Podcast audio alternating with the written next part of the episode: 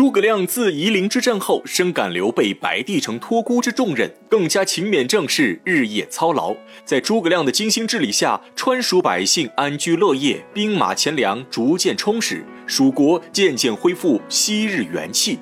建兴三年，蛮王孟获兴兵十万，侵略蜀地。诸葛亮亲自出征，七擒孟获，终于平定后方。至此，诸葛亮再无后顾之忧，决定北伐曹魏，遂写下千古奇文《出师表》，请求刘禅同意自己率兵北伐。《出师表》文笔朴实无华，但感情细腻动人心弦。从三顾茅庐到白帝城托孤，皆是诸葛亮的肺腑之言。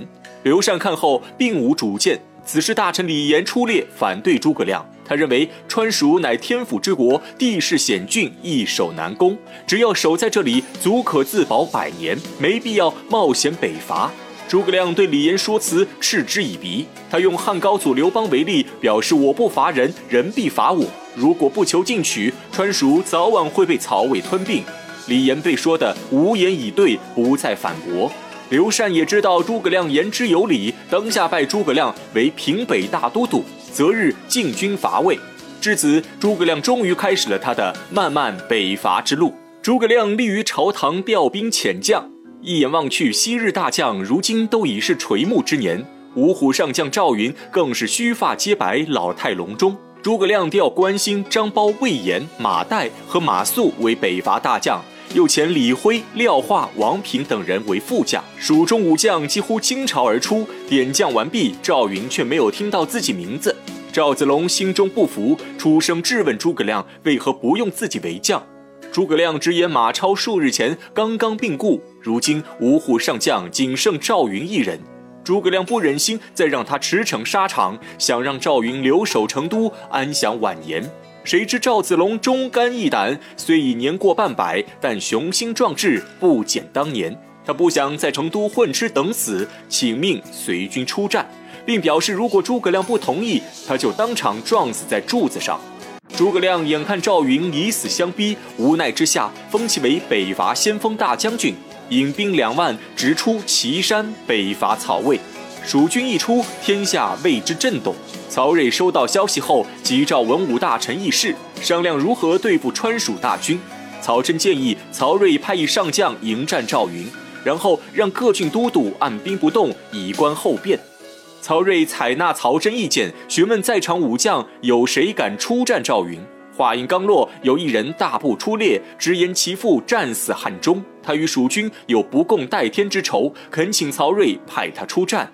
此人正是大将军夏侯惇之子夏侯茂，因娶了曹操女儿清河公主为妻，又被人们称作夏侯驸马。曹睿正要应允，旁边一员文臣抢先出列，阻止曹睿。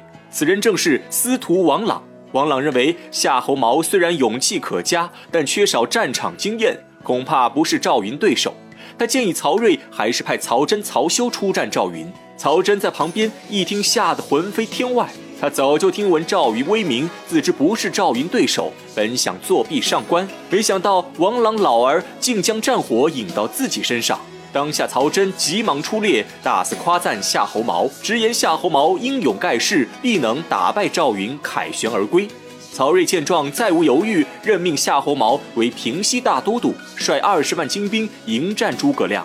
夏侯茂欣然领旨，曹真自觉逃过一劫，心中暗喜。司徒王朗却摇头叹息不已。诸葛亮率川蜀大军行至半路，有龙套王来报，前军遇到一处三岔口，赵云请命该走哪条路？诸葛亮取过地图一看，右边道路走斜谷，左边道路走岐山。诸葛亮沉思片刻后，下令兵分两路，一路人马走斜谷道，佯攻眉县，而大军则出岐山进攻陇右，扎下阵脚后，再择机攻取长安。魏延在旁边观图良久，询问诸葛亮为何不走第三条路，从秦岭经子午谷便可直达长安。诸葛亮没想到魏延会有如此想法，他表示秦岭崎岖难行，一旦被敌人发现，必然是全军覆没。魏延却提出反对意见，他认为越危险之地就越是安全。曹睿肯定想不到他会穿越秦岭。说到此处，魏延请命诸葛亮赐他五千精兵，他愿意走第三条路攻取长安，只需十日就可兵临城下。诸葛亮思虑一番，还是觉得此计过于冒险。他一向稳扎稳打，不愿兵行险招，于是回绝魏延，下令全军走大道而行。这就是历史上非常有名的子午谷奇谋。这在正史中也是有记载的。魏延在北伐时，从未放弃过子午谷偷袭长安的计划，但每次都被诸葛亮驳回。直到蜀国被灭，魏延也没能实施此计。因此，后人对子午谷奇谋能否成功议论纷纷。有人说此计是蜀国的唯一希望，也有人认为子午谷奇谋只是痴人说梦。直到今天，也是众说纷纭，没有定论。不过，与之相反的邓艾偷渡阴平却是一战成功，直接覆灭蜀国。此乃后话不提。诸葛亮大军出祁山后，马谡报来曹魏大军动态。诸葛亮闻听是夏侯茂带兵迎敌，心中不以为意。他看出夏侯茂只是高梁子弟，没有真才实学，不足为惧。但听到司马懿领兵八千驻守雍凉时，诸葛亮心头一惊。雍凉是他进军长安的必经之路，他也知道司马懿之才绝非夏侯茂可比。司马懿一人守城，可顶十万大军。诸葛亮忧虑之时，又听说马谡说起司马懿遭曹真、曹休猜忌之事。诸葛亮灵机一动，已想出一道破敌之计。此时，司马懿正在雍凉招兵买马，扩充实力。雍凉本有八千兵马，司马懿瞒着众人，秘密招募兵丁，短短十日已扩充至一万五千人。闻听诸葛亮出兵北伐，司马懿心中大喜，他已然看破诸葛亮的疑兵之计。料定川蜀大军定会从岐山出兵，于是让司马昭加速扩兵，两月内务必要招到三万兵马。他已经预感到在雍凉会有一场蜀魏大战。司马昭听后却忧心忡忡，隐瞒朝廷私招兵马，这可是谋反重罪。他担心此事泄露会给他们父子二人招来大难。